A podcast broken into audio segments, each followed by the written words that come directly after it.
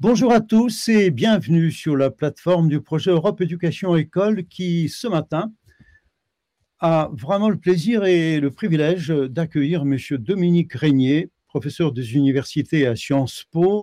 L'engagement politique dans le monde d'aujourd'hui tel qu'il est, traversé par la mondialisation en particulier, par ses problèmes sanitaires aussi de toutes sortes, est-ce que dans ce monde, l'engagement politique peut encore avoir un sens? Bonjour à, tout le monde.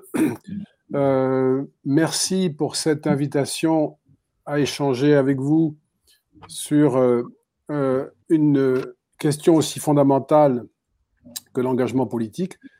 Comme il est convenu, je voudrais dire dans un propos liminaire deux ou trois choses sur l'engagement politique. Une, façon, je dirais, de cadrer la discussion, de, euh, de donner un, point de vue de départ, mais pas de, pas de restreindre. Et puis, je serai euh, particulièrement intéressé par vos réactions, euh, vos questions, vos remarques, vos compléments. Enfin, c'est ce qui ferait, je crois, moi, l'intérêt de notre échange, et pas simplement le, propos tenu ici comme ex cathedra.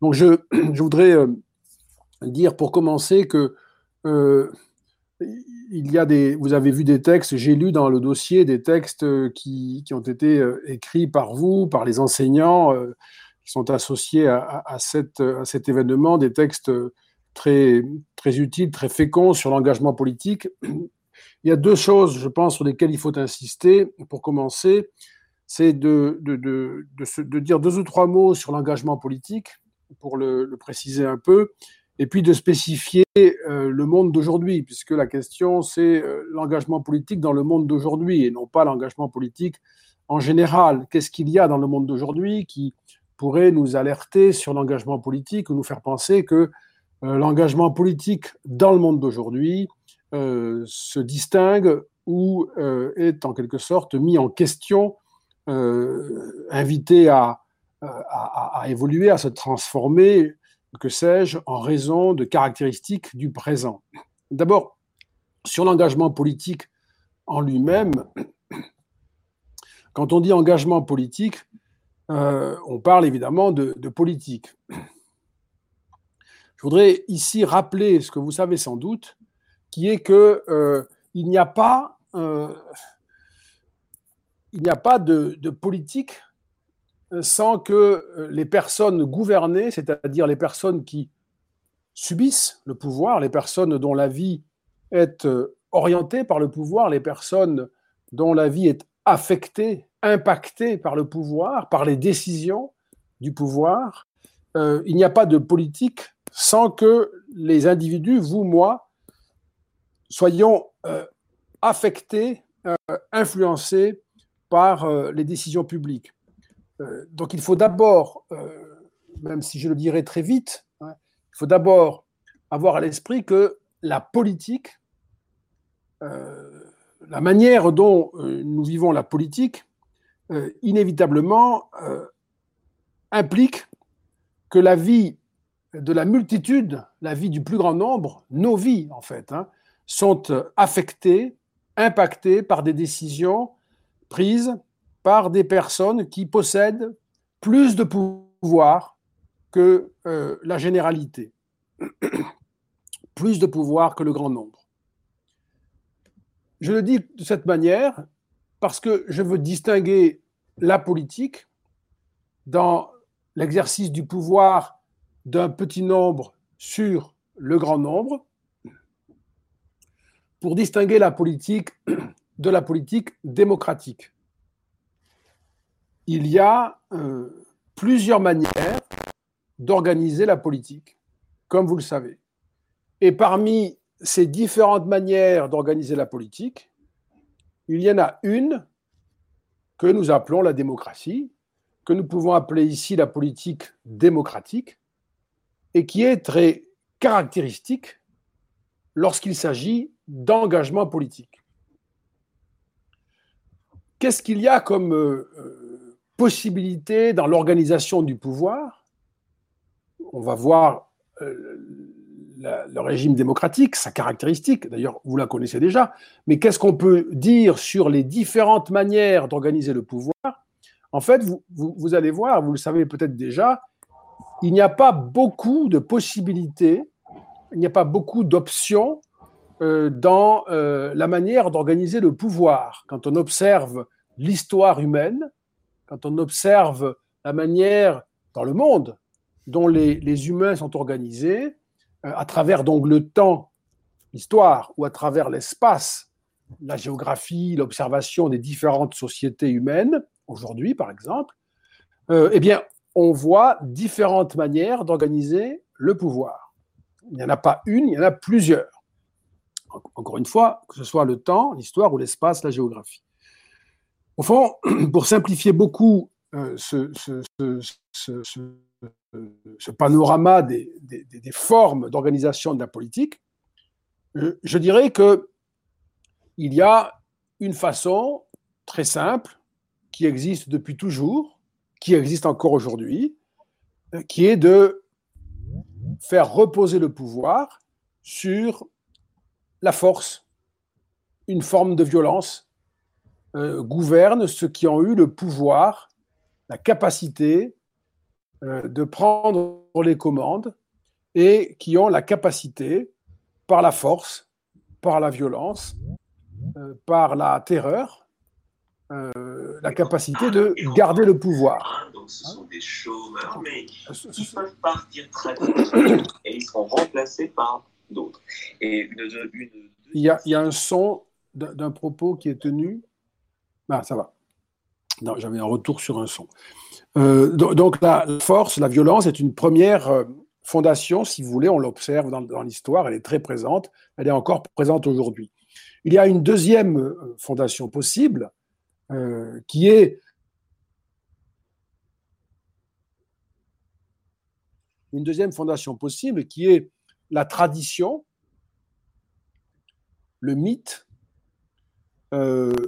tradition slash mythe, c'est-à-dire l'idée selon laquelle le pouvoir a toujours été organisé de la manière que nous connaissons. Donc il y a des sociétés qui euh, euh, reposent sur l'idée d'un pouvoir dont les origines sont très anciennes. Euh, on ne sait pas très bien quelles sont les origines, mais on adhère à ce pouvoir, ou en tout cas il fonctionne, on adhère ou pas d'ailleurs, mais il fonctionne parce qu'il a une ancienne fondation, une histoire très longue. C'était par exemple le cas euh, dans, euh, si je prends le cas de la France, c'était le cas dans la France d'ancien régime, avec euh, l'organisation monarchique du pouvoir qui remontait à une ancienne tradition sur laquelle il était difficile de s'interroger. Donc, les, origines du pouvoir, si vous voulez, dans la version euh, traditionnelles, les origines du pouvoir sont perdues de vue, sont un peu, sont très obscures, sont enfouies dans un lointain passé et revêtent un caractère euh, assez largement euh, légendaire, voire mythologique.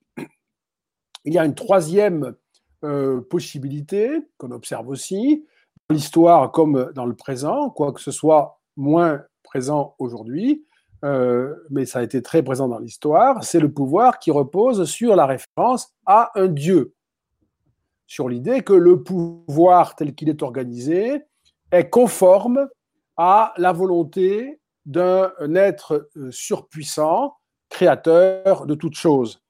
Euh, c'est ce qu'on appelle, dans un vocabulaire que vous êtes tout à fait capable de manipuler, mais qui à l'oreille peut résonner d'une façon un peu pédante, mais c'est le mot approprié, c'est ce qu'on appelle le théologico-politique, c'est-à-dire l'association euh, du théologique, hein, le discours, la connaissance sur la question du Dieu, et le politique, l'organisation du pouvoir. Le théologico-politique, c'est une organisation qui mêle la politique et la religion, et généralement, c'est pour placer la religion au-dessus de la politique, faire dépendre la politique de la religion et donner aux individus une sorte de double euh, euh, allégeance, double allégeance, double système d'obéissance.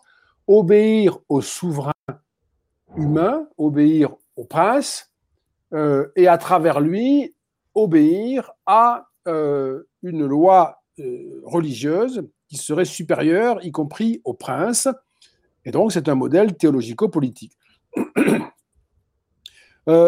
la quatrième possibilité, je vais en, je vais en lister cinq, je vous rassure, mais je crois que c'est à peu près l'ensemble des grandes catégories.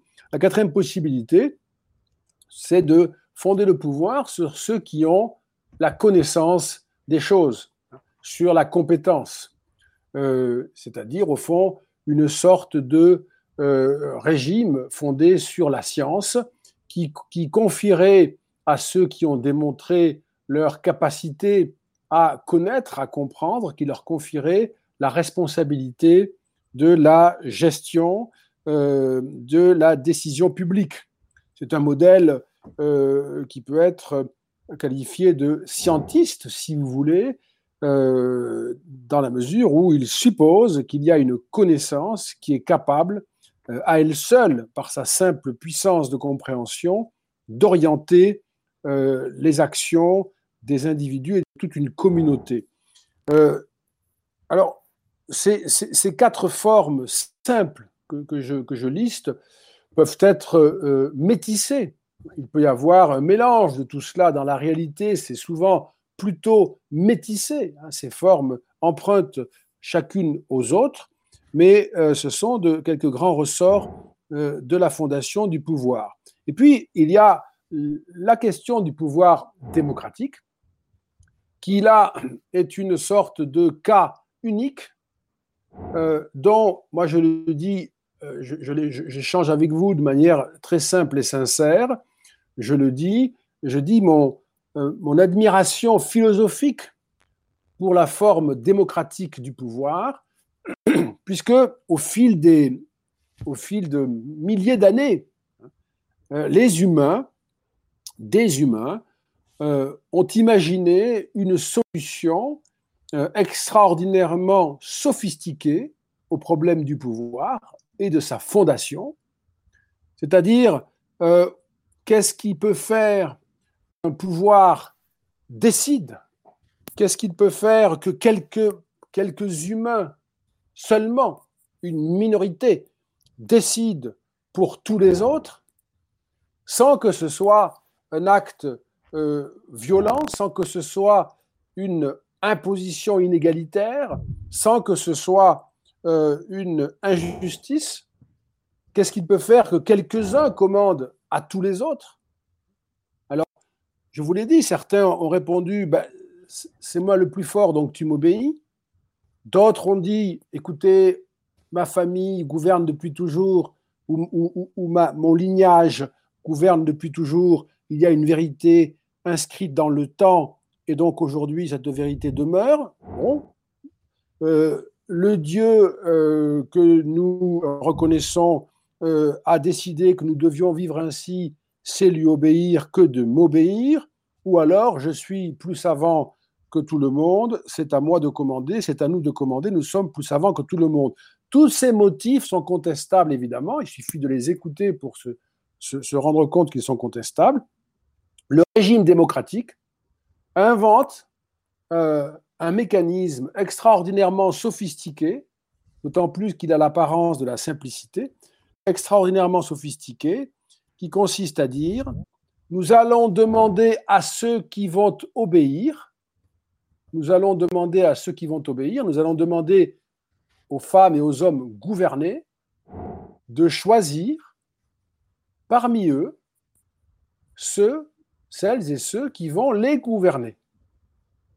Et donc, on ne va pas demander à la tradition, on ne va pas demander à un Dieu, on ne va pas demander à ceux qui sont supposés être les plus, les plus intelligents les plus savants, on ne va pas demander à ceux qui sont les héritiers euh, d'un lignage très ancien, on va demander à ceux qui obéissent, les gouverner, vous, moi, de choisir, d'élire. Hein, l'élection, c'est le choix, de choisir parmi eux le petit groupe de personnes qui vont être autorisées à gouverner pour tout le monde.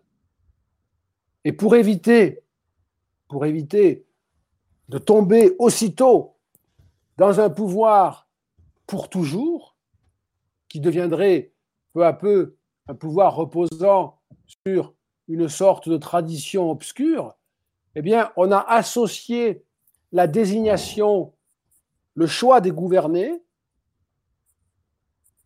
qui vont désigner leurs gouvernants, pour une durée limitée, ce qu'on appelle un mandat, pour 4 ans, pour 5 ans, pour 6 ans.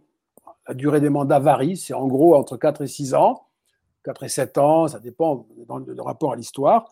eh bien, on va choisir parmi nous le groupe qui va gouverner, mais ce groupe, quand nous l'aurons choisi, ne pourra pas gouverner plus d'une durée limitée. C'est le mandat.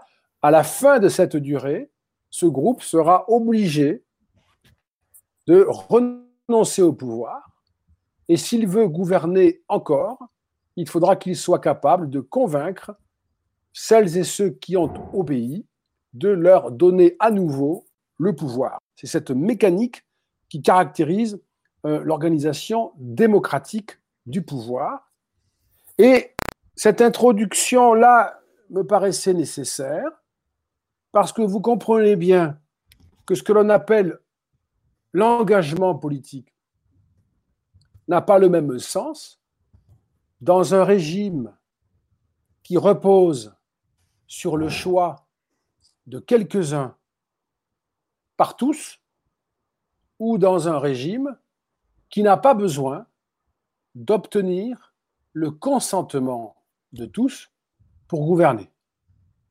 Dans le cadre d'un régime démocratique, qui repose donc sur le consentement de tous, le consentement acté, le consentement explicite, le choix de quelques-uns pour gouverner, hein, euh, eh bien, dans un régime démocratique, il n'y a rien qui peut fonctionner si les citoyens ne sont pas engagés. Ça ne peut pas fonctionner. Vous pouvez très bien euh, ne pas avoir d'engagement si vous êtes dans un régime autre, comme ceux que j'ai euh, cités. Parfois, dans les régimes autoritaires, l'engagement euh, est considéré comme une forme de désobéissance, et vous êtes donc possiblement puni, réprimé, voire emprisonné ou assassiné parce que vous vous êtes engagé ça ce sont les régimes autoritaires. Parfois, dans les mêmes régimes autoritaires, l'engagement est obligatoire. L'État vous demande de venir applaudir ses exploits. Euh, le souverain vous demande de venir saluer sa gloire. Vous n'avez pas le choix, il faut le faire. Si vous ne le faites pas, vous êtes euh, réprimé. Tout ceci correspond à une expérience historique très riche très connue, très documentée, euh, très malheureuse aussi. Donc, évidemment, l'engagement politique, ça n'a de sens dans notre discussion que si on pense à l'engagement dans le cadre d'un régime démocratique. Donc, un, un engagement qui est à la fois indispensable, parce que s'il n'y a pas d'électeurs, il n'y a plus d'élections. S'il n'y a pas d'électeurs engagé, il n'y a plus de choix électoral éclairé, il n'y a plus de vrai choix électoral, le régime démocratique s'effondre à ce moment-là sur un déficit d'engagement, euh, et s'il n'y a pas de liberté de s'engager et de liberté sur la manière de s'engager, il n'y a pas d'engagement véritable en dehors des formes qui sont disciplinaires, qui sont obligatoires. L'engagement démocratique suppose un engagement libre. Je peux m'engager. Je peux m'engager comme je le souhaite, euh, selon ce que je pense devoir faire.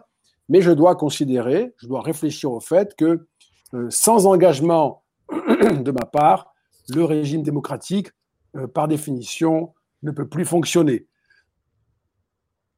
Pour terminer sur ce premier point, avant d'échanger avec vous, je voudrais dire que dans le régime démocratique, on pourrait, euh, au fond, distinguer des formes élémentaires et des formes plus élaborées d'engagement. Les formes élémentaires, je dirais peut-être plus, plus proprement des formes essentielles. La première forme d'engagement essentiel en régime démocratique, c'est, pardonnez-moi de cette apparente évidence, mais ce n'en est pas une, je crois, c'est l'intérêt pour les affaires publiques. C'est l'intérêt pour la vie de la cité. C'est l'intérêt pour ce qui se passe dans le monde. C'est-à-dire un effort que chacun va faire pour sortir de sa vie hein, d'individu, euh, de sa vie simple hein, d'individu, celle que nous avons tous, et s'inscrire dans une vie collective, celle de son pays, celle d'une nation, celle d'un ensemble de nations, c'est le cas des Européens, celle d'un ensemble de nations, des Européens de l'Union européenne, et bien sûr aussi celle de l'humanité, puisque euh, chacun le, le, sait, surtout vous, vos générations, vous êtes des natifs de ce nouveau monde, chacun le sait, euh, le monde aujourd'hui est, comme l'on dit, globalisé. Dans une deuxième partie tout à l'heure, j'y reviendrai si vous en êtes d'accord. Donc il y a des formes essentielles, élémentaires au sens où elles sont essentielles, qui sont d'abord l'intérêt pour la vie de la cité. L'intérêt pour la vie de la cité, j'entends ici nation, ensemble de nations, et puis humanité. Deuxième niveau d'intérêt, d'engagement essentiel, vital, c'est la, participation politique. La participation politique, ici c'est l'engagement politique comme participation politique, c'est-à-dire euh, j'utilise pour euh, engagement, j'utilise les droits et les libertés qui me sont donnés par le régime démocratique et qui me sont donnés pour qu'il y ait participation. Et la première de ces libertés, le premier de ces droits, c'est le vote. C'est la participation électorale. C'est participer à la désignation de euh, celles et ceux qui vont nous représenter, qui vont gouverner au nom de l'ensemble de la communauté. Sans participation, c'est ce qu'on appelle l'abstention, sans participation, eh bien les, régimes démocratiques voient s'affaiblir euh, le fondement des euh, pouvoirs, le fondement du pouvoir démocratique, sa fondation. Sans participation, les euh, gouvernements qui sont en place perdent euh, une sorte de légitimité, voient leur légitimité s'éroder et euh, peuvent finir par assister à une crise de régime, à une crise politique majeure, parce que les électeurs ne sont plus assez nombreux pour euh, aller voter. la question d'ailleurs que je soumets à votre jugement pourrait être la suivante ici. Est-ce qu'il est plus grave pour un régime démocratique euh, de ne pas avoir suffisamment d'électeurs qui participent ou d'avoir des électeurs qui participent, y compris pour soutenir des formes protestataires de politique. Est-ce qu'il vaut mieux, pour un régime démocratique, l'absence euh, d'une partie des électeurs, une abstention massive, ou bien une participation importante, mais avec des électeurs qui utilisent le vote pour protester Je ne réponds pas, je ne réponds pas, hein, je pose la question. Je, fais juste une référence historique à un événement récent, euh, qui est l'élection présidentielle américaine. Vous avez tous, comme moi, euh, suivi, peut-être pas le détail, qui d'ailleurs assez compliqué à suivre, même si euh, on, on s'était forcé de comprendre, mais le résultat de cette élection présidentielle américaine, eh bien, je vous ferai remarquer que depuis qu'il y a aux États-Unis un véritable euh, suffrage universel, vous savez qu'aux États-Unis, euh, qui est une, ancienne démocratie, 1787, euh, pour prendre l'origine première, vous savez qu'aux États-Unis, les femmes ont le droit de voter depuis 1919. En France, par exemple, c'est 1944. mais vous savez aussi qu'aux États-Unis, les Afro-Américains n'ont vraiment le droit de voter et la possibilité de voter que depuis 1965. Que depuis 1965. Euh, par la décision du président Lyndon Johnson qui, en avait, qui a voulu mettre un terme à la ségrégation politique qui, de fait, de fait, empêchait les Afro-Américains de voter, les dissuader ou les excluer du droit de voter. Donc, si on compare la participation aux États-Unis, il faut comparer depuis 1965 et pas depuis euh, euh, je ne sais quelle époque. Hein. C'est ça que je voulais préciser. Il faut faire attention au terme de la comparaison. Si nous comparons depuis 1965, jamais, jamais les Américains n'ont autant voté qu'en 2020.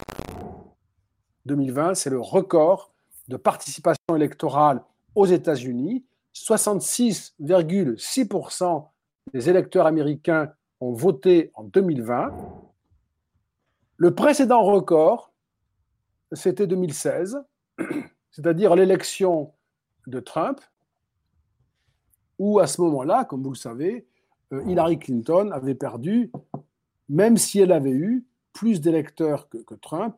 Je, je, ne rentre pas dans l'explication du système américain, sauf si vous le souhaitez, mais l'explication du système américain ne, euh, ne nous empêcherait pas de, comprendre l'élection d'un président qui n'a pas euh, la majorité des voix, mais qui a la majorité des, grands électeurs. En tout cas, il y avait en 2016 déjà un premier record de participation. Le record précédent, c'était euh, en 2012, avec la réélection de Barack Obama. Et donc, on a en fait, aux États-Unis, depuis trois élections présidentielles, une poussée de la participation, plus d'électeurs, plus d'électeurs. Donc aux États-Unis, si on veut parler de l'engagement politique aux États-Unis, on peut dire que en regardant la participation électorale, euh, la situation s'améliore. Il y a de plus en plus d'électeurs. Si on regarde la manière dont se passent les élections, les campagnes électorales, les disputes, la violence des disputes, les oppositions, la violence des oppositions, euh, les formes de, de haine que l'on peut voir s'exprimer à travers l'espace public, en particulier l'espace public numérique, eh bien, si on regarde cet aspect-là, on peut avoir une sorte d'inquiétude sur l'évolution de l'engagement politique aux États-Unis. Mais ce n'est pas facile d'évaluer euh, selon le critère que vous choisissez. Hein. Et euh, par exemple, pour finir sur les États-Unis, en 2020, euh, Donald Trump a réuni 46,9% des électeurs. 46,9% des électeurs. Exactement le score qu'il avait en, en 2016. Exactement le score. 46,9%.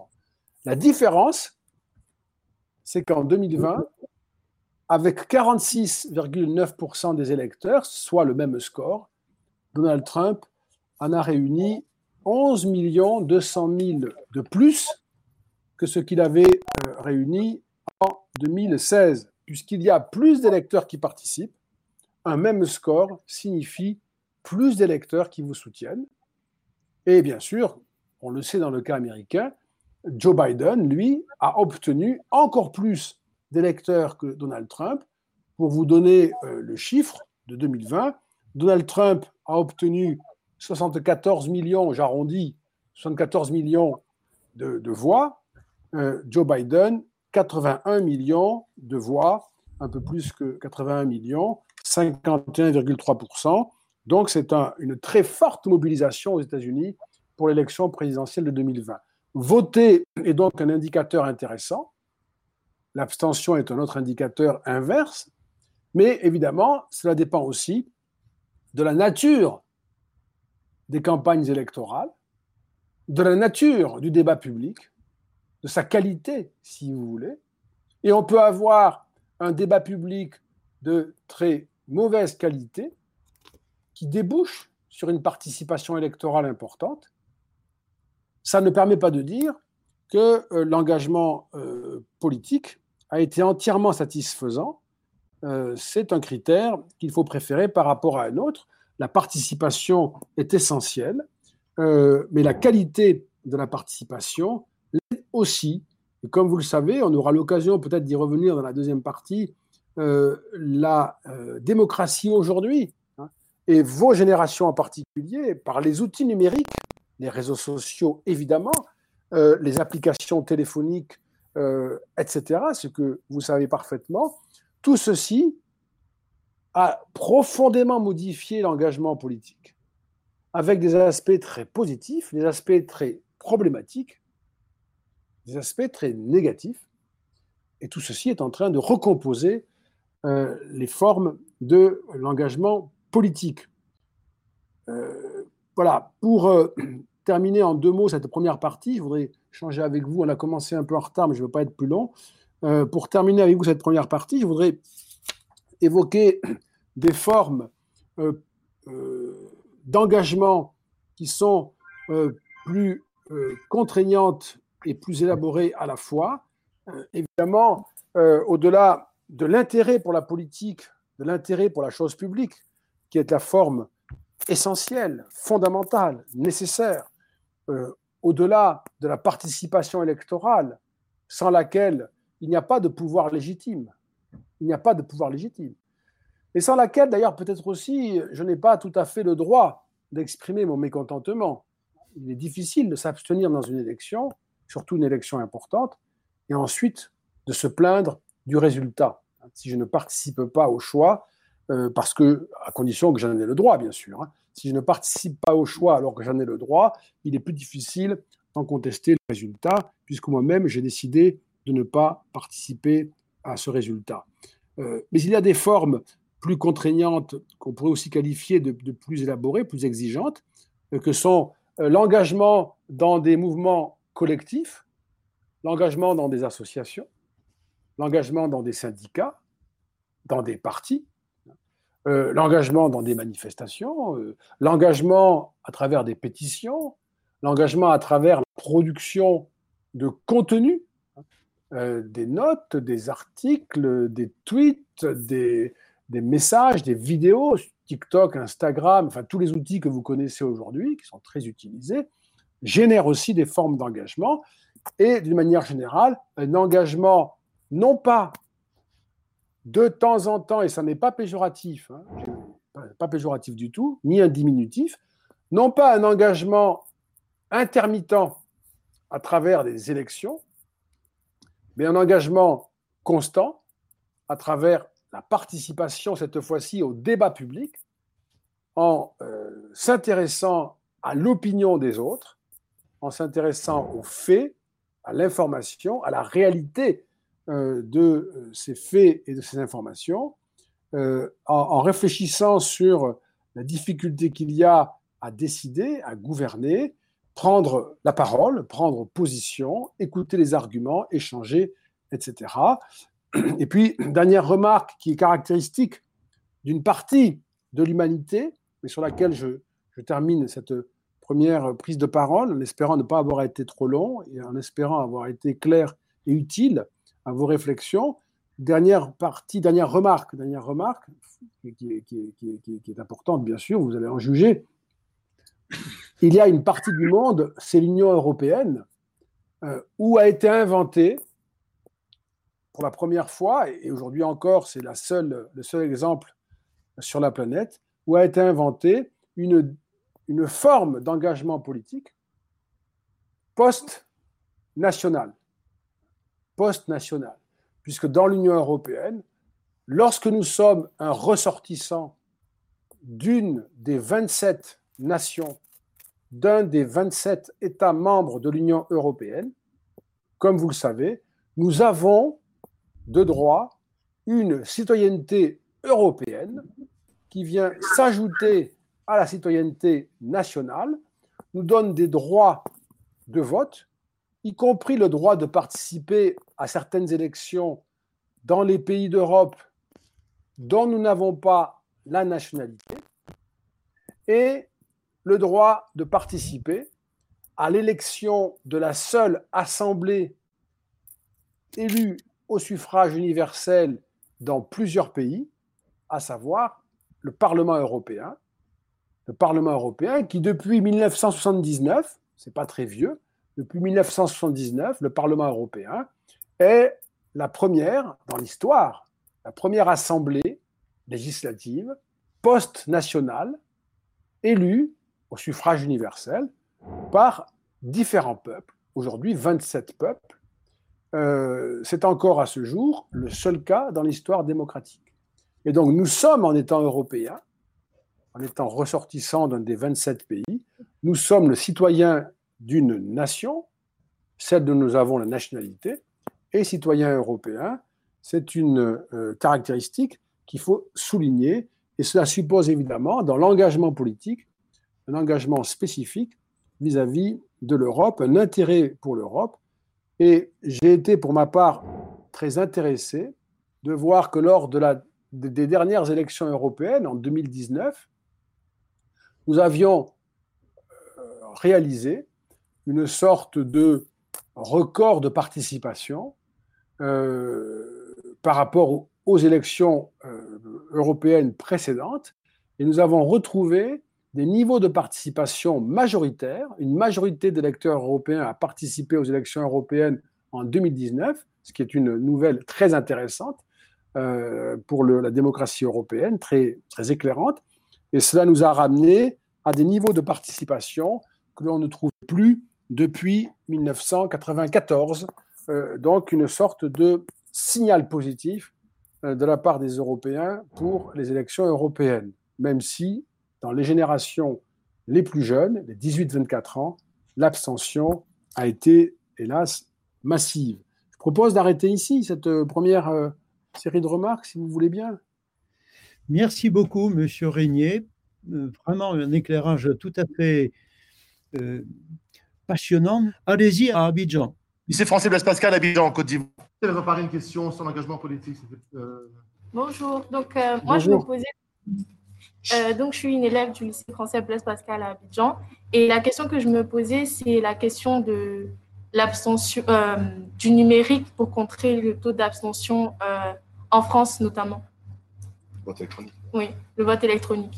c'est la question aussi de Ali à Bucarest. D'accord, merci beaucoup. Donc, je suis Alakras Ali, représentant du lycée français Ahmad White de Bucarest. Et j'avais une question par rapport à, cette question d'engagement politique. Monsieur, vous avez dit que dans la façon dont notre société est gouvernée, euh, il euh, il, conviendrait, si vous voulez, de s'engager politiquement. Et donc, c'est un des moyens des, euh, les plus faciles de s'exprimer dans, dans, dans, dans, une société actuelle donc, qui est gouvernée, disons, à majorité démocratique. Et pour s'engager politiquement, encore faut-il avoir une conscience claire du sens de notre, euh, de notre lutte. Et certains voient l'avenir comme étant tout noir.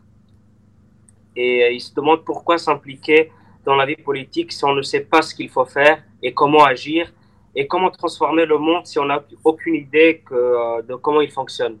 Est-ce que les élèves du lycée Chateaubriand à Rome pourraient formuler leur point de vue sur ce sujet C'est Juliette, je pense, euh, qui a préparé euh, sa petite participation. Je vous cède l'antenne. Allez-y, Juliette. Euh, donc, nous, on a préparé avec mes camarades de classe un petit témoignage par rapport à notre, notre vécu en Italie, par rapport à l'engagement politique de la jeunesse, en l'occurrence à Rome dans les lycées publics. Et donc, voilà, vous voulez qu'on présente ça maintenant? Allez-y. D'accord. Donc, euh, bah, comme vous le savez, nous sommes quatre élèves du lycée Chateaubriand de Rome. Euh, nous vivons en Italie depuis, depuis de nombreuses années. Et donc, euh, Cheryl va vous parler d'abord du phénomène de la politisation des lycées.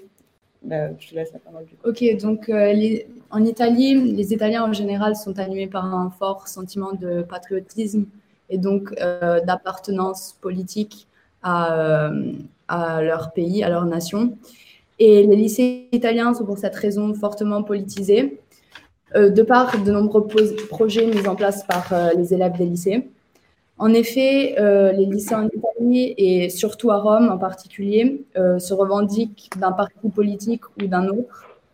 on vous présentera quelques exemples. Par exemple, l'exemple le plus flagrant, vraiment connu dans, tout Rome, c'est euh, l'exemple du Virgilio, qui est un lycée public se trouvant euh, au centre proche du Vatican.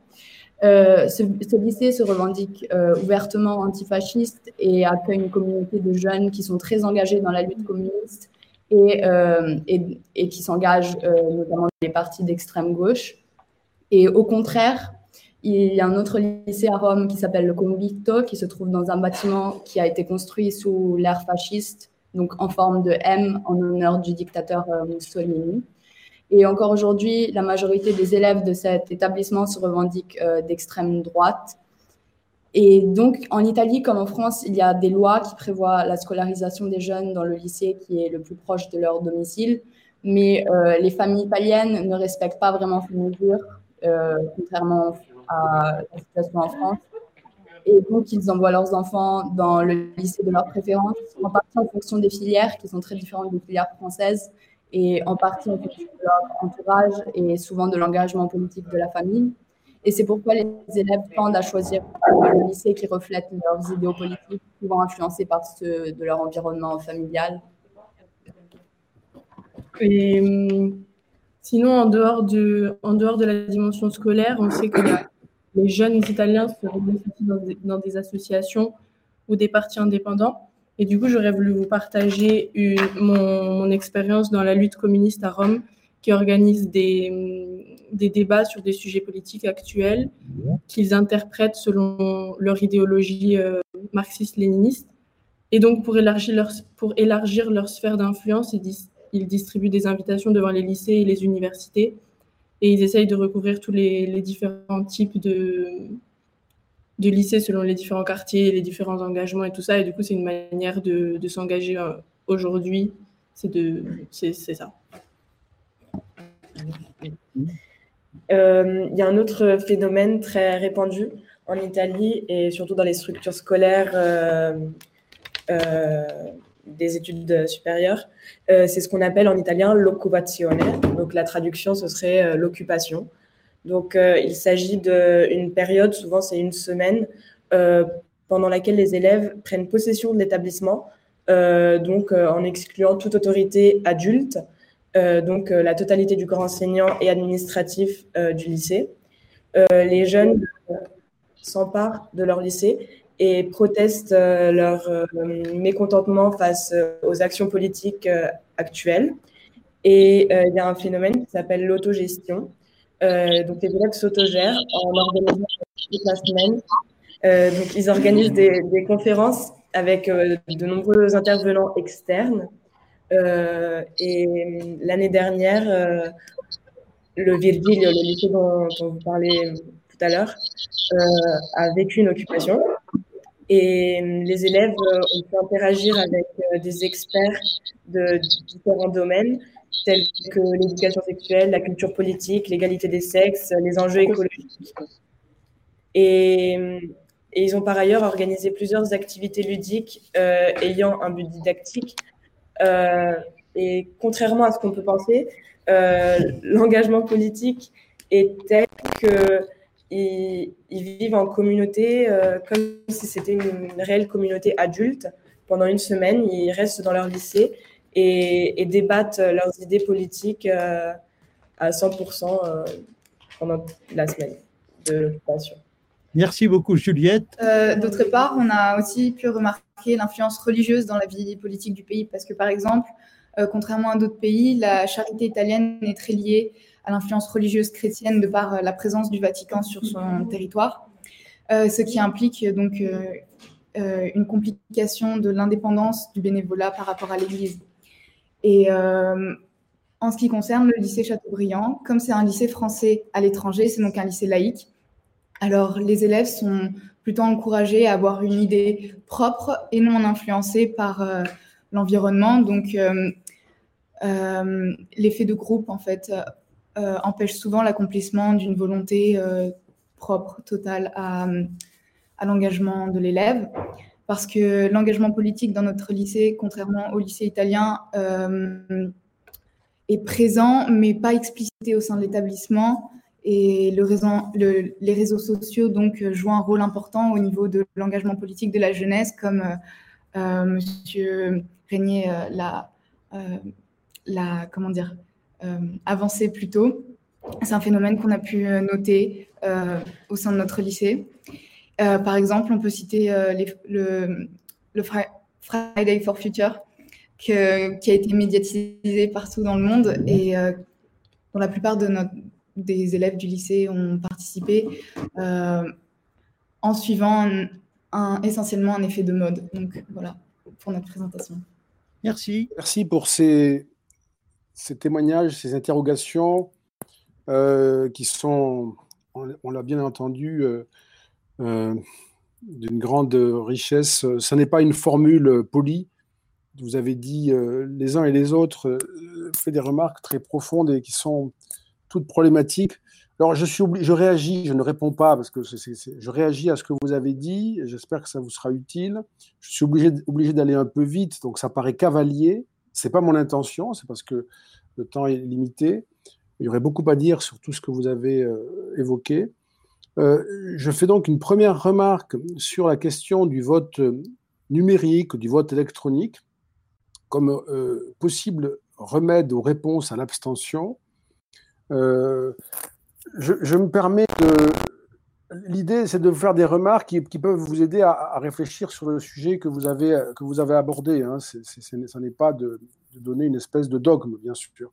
Moi, ma réaction sur la question du vote numérique, vote électronique, qui est souvent discutée, euh, c'est rester attentif, rester attentif à une dimension euh, euh, du vote que les outils numériques, les outils électroniques ne contiennent pas.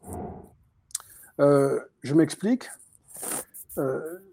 comme vous le savez, lorsque l'on va voter, tous collectivement, on souhaite que le résultat soit sincère, c'est-à-dire qu'il n'y ait pas eu de trafic, il n'y ait pas eu de fraude il faut être sûr que le résultat n'a pas été trafiqué. Sinon, euh, notre parole, notre volonté a été trahie, détournée. Euh, évidemment, c'est absolument épouvantable.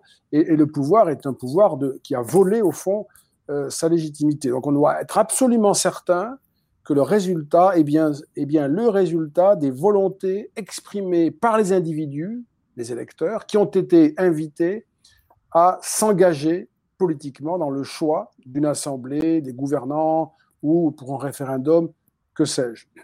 Or, en l'état actuel de la, des, choses, le vote électronique, le vote par Internet et même le vote électronique, c'est-à-dire des machines électroniques, ne sont pas, euh, ne sont pas euh, suffisamment sûrs du point de vue de la sécurité.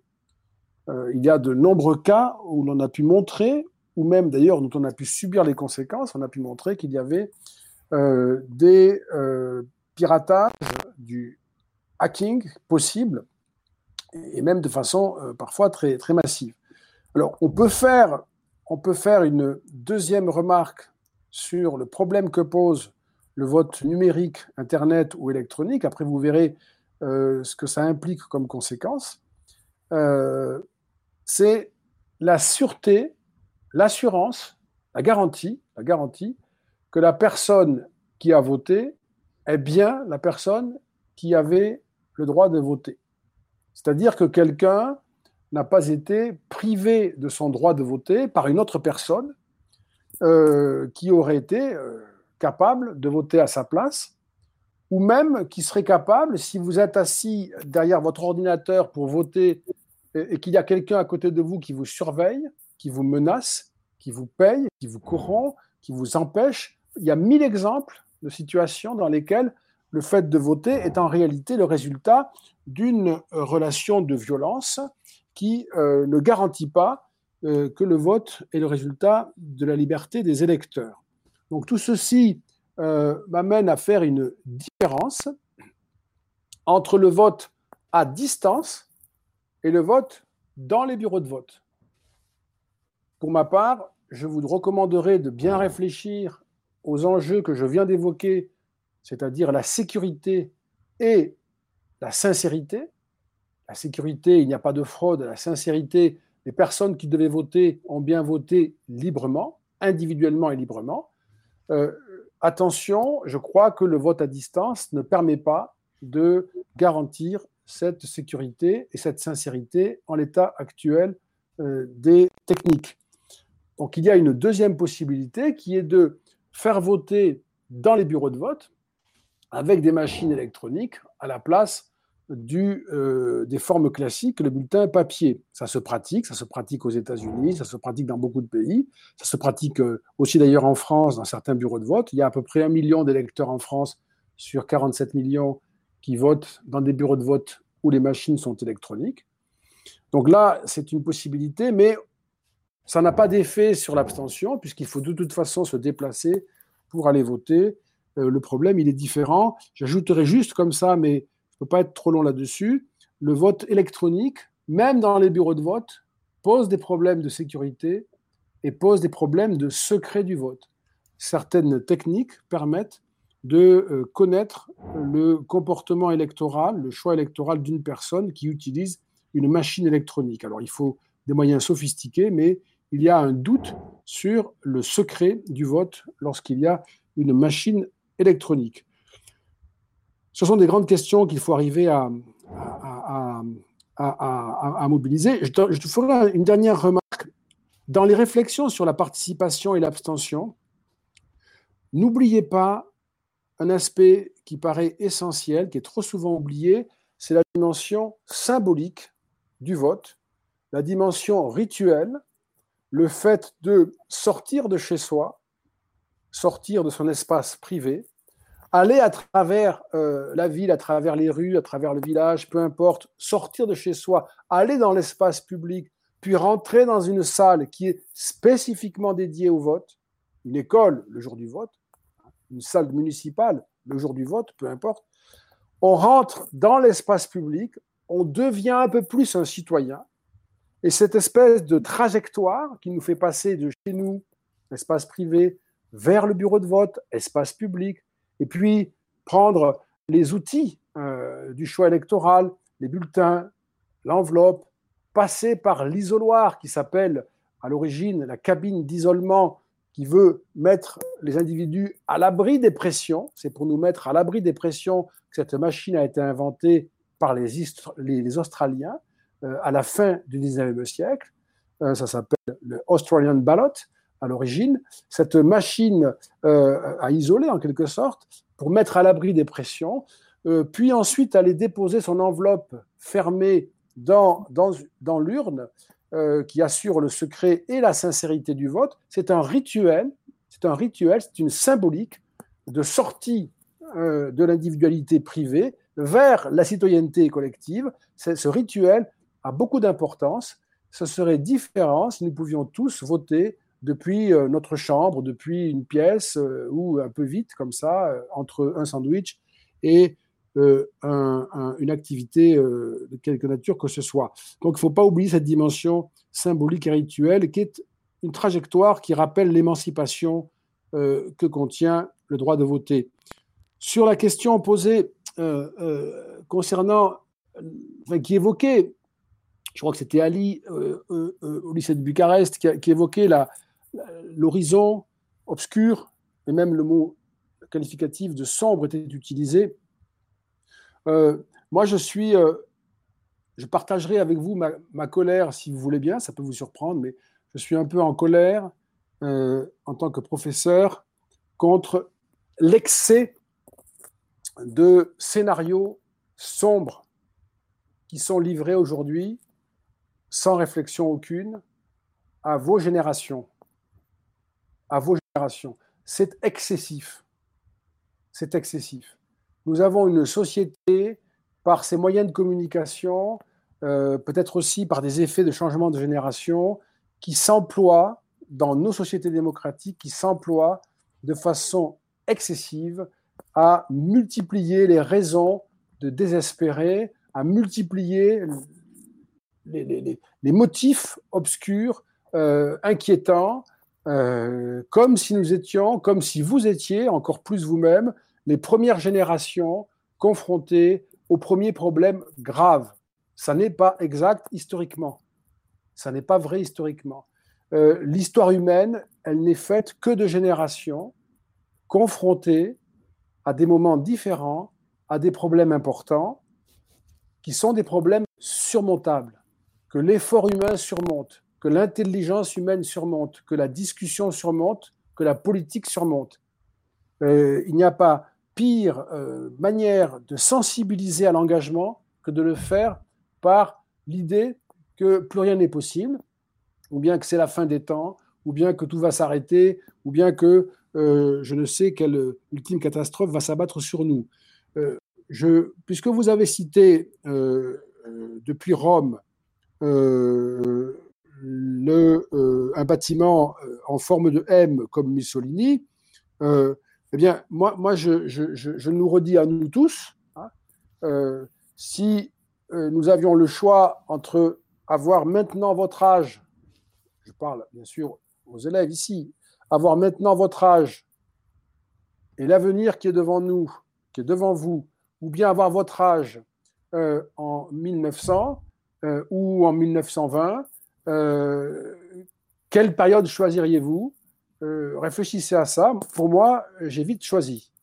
Je préférerais avoir votre âge maintenant plutôt qu'en 1900 ou en 1920, où les jeunes ont été, euh, comme vous, hein, interrogatifs, préoccupés, pour certains désespérés, mais beaucoup ont su prendre en main le futur.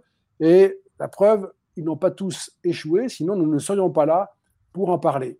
Et donc, attention de ne pas être emporté par euh, les euh, énoncés trop sombres. Moi, je suis euh, très militant contre cet excès de,